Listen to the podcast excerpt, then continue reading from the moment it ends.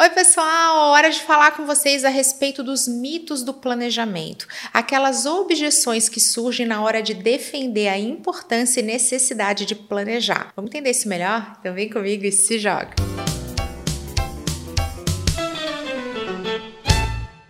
Meu principal produto de consultoria é planejamento. E para os meus alunos, eu entrego justamente um método para que eles passem a planejar também.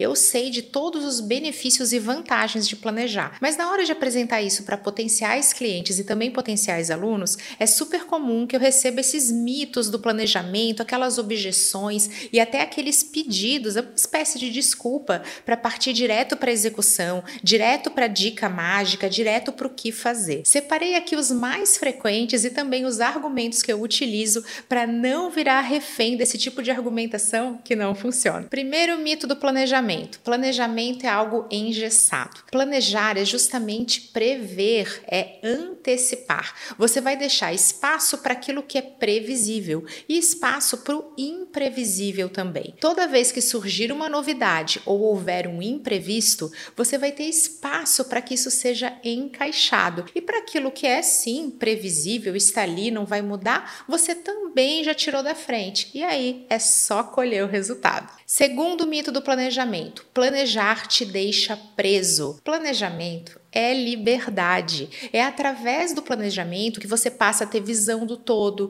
que você entende o que dá resultado e você também passa a ter mais controle da situação. E o que, que acontece quando a gente tem mais controle? A ansiedade cai. Ao invés de ficar ali desesperado sobre qual que é o próximo passo, o que, que eu deveria estar tá fazendo, onde eu estou errando, você tem essa visão do todo, essa visão estratégica que só o planejamento te dá. E olha só, buscar resultados sem ansiedade faz tudo ficar mais leve e faz os resultados virem mais rápido também. Terceiro mito, super frequente, olha, argumentação boa. Se tudo no digital é teste, para que planejar? Gente, vamos entender uma coisa: chutar no escuro não é teste. Um teste é uma validação de hipótese, é você ter o caminho A, o caminho B. Pode acontecer de ter o caminho C, mas isso é totalmente diferente de cada dia apostar numa estratégia, cada dia fazer um tipo de ação e achar que assim você está super testando e validando hipóteses. O planejamento ele vem justamente para que você não tenha que gastar o seu precioso tempo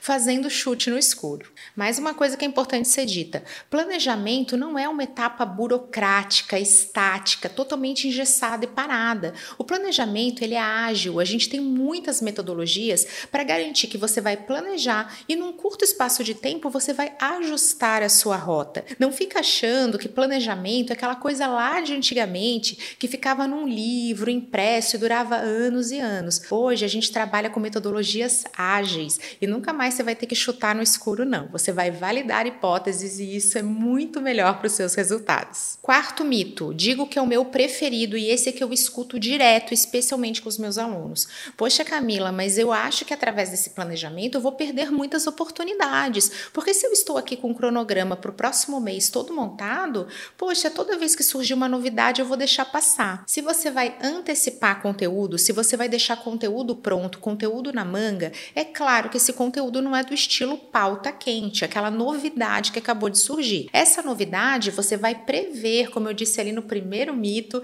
ele vai ter seu espaço reservado para ser encaixado quando surgir. Enquanto a novidade não vem, enquanto aquele imprevisto não surge, você vai utilizando esse espaço para monitorar, para estudar, para sempre ter conteúdo na manga, para estar tá ali de olho no mercado, para monitorar a concorrência, para ter mais inspirações. E aí, quando surge essa novidade, quando o mercado fica em polvorosa, aquela novidade certeira para você, você vai conseguir antecipar esse conteúdo, usar esse espaço que você já deixou preparado e fazer isso com tranquilidade, porque aquele conteúdo perene que está lá, que permite ser antecipado e você já tem na manga, você vai guardar e vai usar lá na frente, não tem problema. Todo nicho, todo profissional tem sim conteúdo eterno, aquele conteúdo clássico, aquele conteúdo que não envelhece, dúvidas frequentes de clientes e potenciais clientes. Isso não é algo que é uma pauta quente que você tem que encaixar hoje ou então perder o time. E aí, quando surge aquele meme, aquela oportunidade, aquela super novidade,